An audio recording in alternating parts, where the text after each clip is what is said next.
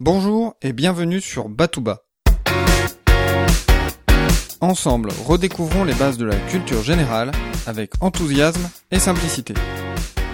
Je m'appelle Emmanuel et je suis là pour vous transmettre mon goût et mon plaisir d'apprendre.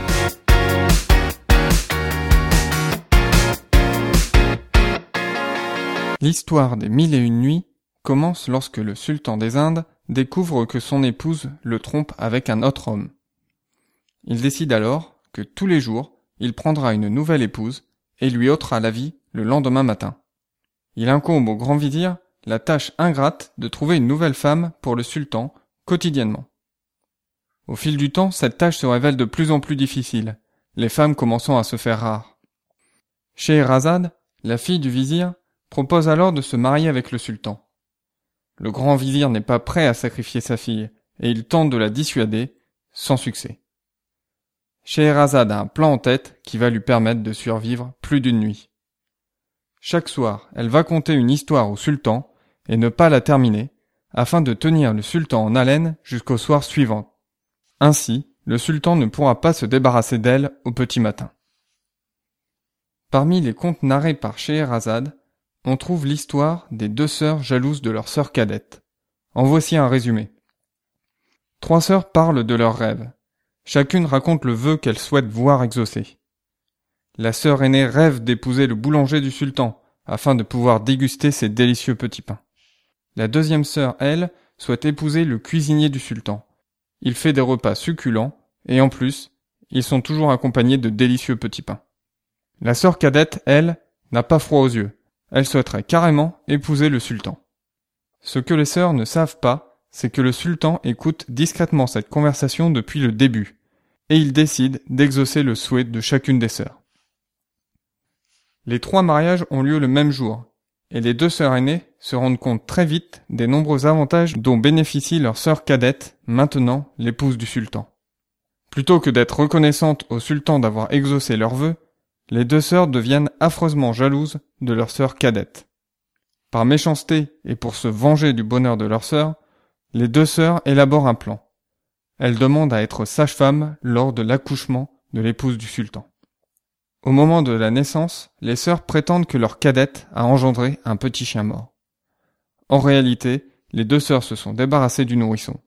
Pour cela, elles ont mis le nourrisson dans une corbeille et ont posé celle-ci sur le canal, la laissant ainsi s'éloigner au gré du courant.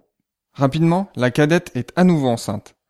Les sœurs mettent en place le même stratagème évoquant cette fois un chat. La cadette tombe une troisième fois enceinte, et il s'agit d'une petite fille. Mais les sœurs prétendent que leur cadette vient d'engendrer un morceau de bois, et elles laissent à nouveau dériver une corbeille sur le canal. C'en est trop pour le sultan.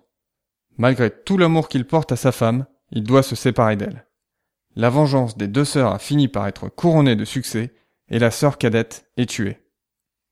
Mais que sont devenus les trois enfants de la sœur cadette? Je vous invite à le découvrir en lisant Les Mille et une nuits, que vous pouvez télécharger gratuitement en format électronique.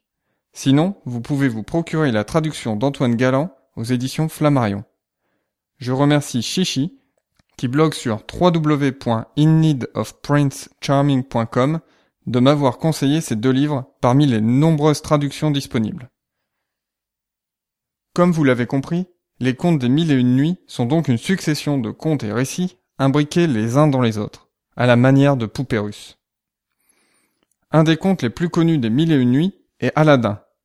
L'origine de ce conte est un peu particulière. Pour la comprendre, il faut revenir au début du XVIIIe siècle, au moment où les Mille et une nuits ont été traduits en français et répandus dans toute l'Europe.